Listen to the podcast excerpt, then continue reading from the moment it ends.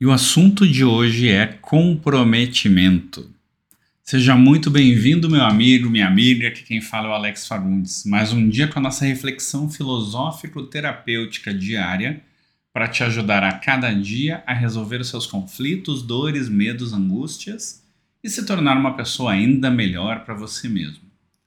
Comprometimento. O quanto está comprometido na tua vida? Sabe que tem aquela velha máxima, que é a historinha aquela bem simples, que é a diferença entre comprometido e envolvido. O comprometido é aquele que não abandona o barco. O envolvido, ele não necessariamente está dando a pele dele, ele vai afundar junto com o barco, caso dê problema. Um exemplo clássico de comprometimento e envolvimento é o bacon com ovos de manhã cedo. A galinha está envolvida porque ela forneceu os ovos o porco está comprometido com o prato, porque ele deu a vida pelo prato. Guardadas as proporções, o que, que é estar comprometido?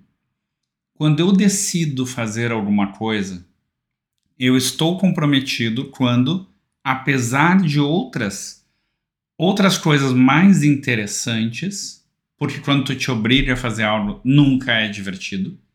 Por mais que alguém possa dizer, ai, ame o que você faz e você nunca vai trabalhar uh, na vida. Isso não existe. Tu vai trabalhar e vai ter coisa muito chata de fazer em qualquer área que tu pegar. Porque tem coisas que são repetitivas e vão ser em qualquer área que tu fizer. Por mais legal que seja. Ah, eu gosto muito de fazer o podcast. Mas, gente, dá um trabalho e tem coisas que são bem chatas. E se tu não te organiza, ou seja, comprometimento e disciplina andam de mãos dadas, o teu comprometimento vai fazer tu sair correndo desesperado atrás da máquina. Como, por exemplo, quando eu não consigo gravar antecipado na segunda-feira, como é o meu plano, e aí eu acabo atrasando as gravações dos próximos dias, e eu atraso de manhã porque eu faço de manhã bem cedo. E aí tu entra, estraga toda a minha rotina. Mas por quê? Porque eu não fui disciplinado de fazer no dia certo ou porque alguma coisa aconteceu fora do padrão.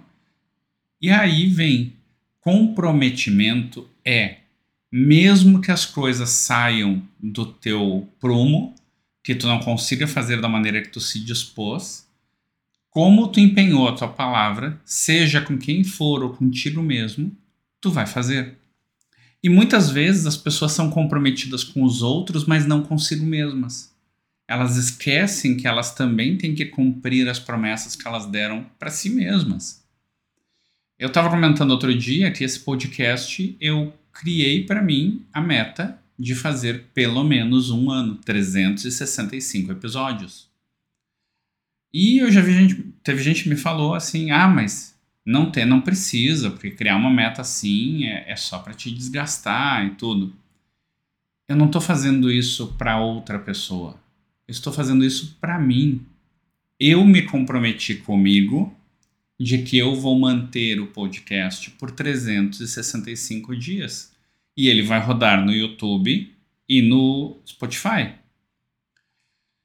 Se eu me comprometi, eu vou cumprir. E isso não é negociável para mim e não é dolorido para mim. Às vezes é, quando é cansa, cansa também fazer. Tem que inventar assunto, tem que pensar em assunto, tem que buscar conteúdo, tem que organizar. Mas o mais importante, apesar dessa rotina que às vezes acaba sendo cansativa, é que eu decidi. E se eu decidir, vai acontecer. Isso se chama comprometimento, com a palavra que eu dei para mim. Não interessa se alguém me disser, ah, mas não precisa fazer por um ano, faz conforme tu quiser. Não. Não, porque é o compromisso que eu assumi comigo e esse tipo de compromisso não é negociável. Porque se eu esquecer de mim, de quem que eu vou lembrar? Pensa sobre isso. Quantos compromissos tu fizeste contigo e tu negociou? Tu abriu mão da pessoa mais importante na tua vida e abandonou um compromisso contigo mesmo por algum outro motivo. Às vezes vale a pena, às vezes não vale. Tem valido a pena? Essa é a minha dúvida. Como sempre, eu vou te provocar, né? Então tá, um ótimo dia para ti e amanhã a gente conversa de novo.